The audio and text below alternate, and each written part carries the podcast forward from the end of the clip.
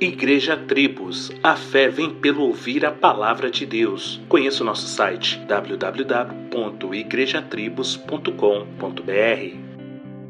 Mas Deus, que é riquíssimo em misericórdia, pelo seu muito amor com quem nos amou, estando nós ainda mortos em nossas ofensas, nos vivificou juntamente com Cristo. Pela graça sois salvos. Efésios 2, 4 e 5. A graça é escandalosa e humilhante para o homem, pois mostra e prova claramente que o homem por si só não pode obter sua salvação, por mérito algum.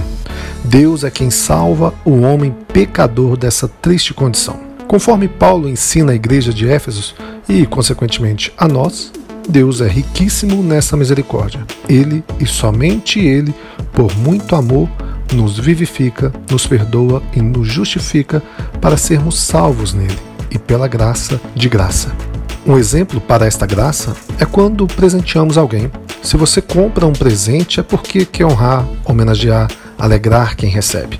Agora, se este, ao receber o presente, ficar muito feliz, te abraçar, te beijar e dizer muito obrigado, mas em seguida me diga quanto foi para eu te pagar, acaba quebrando todo o clima da gratidão.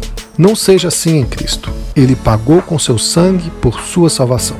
Retribua sim, mas em obediência e amor pela sua grande graça em sua vida. Um excelente dia, que Deus te abençoe. Solos Cristos, dele, por ele e para ele.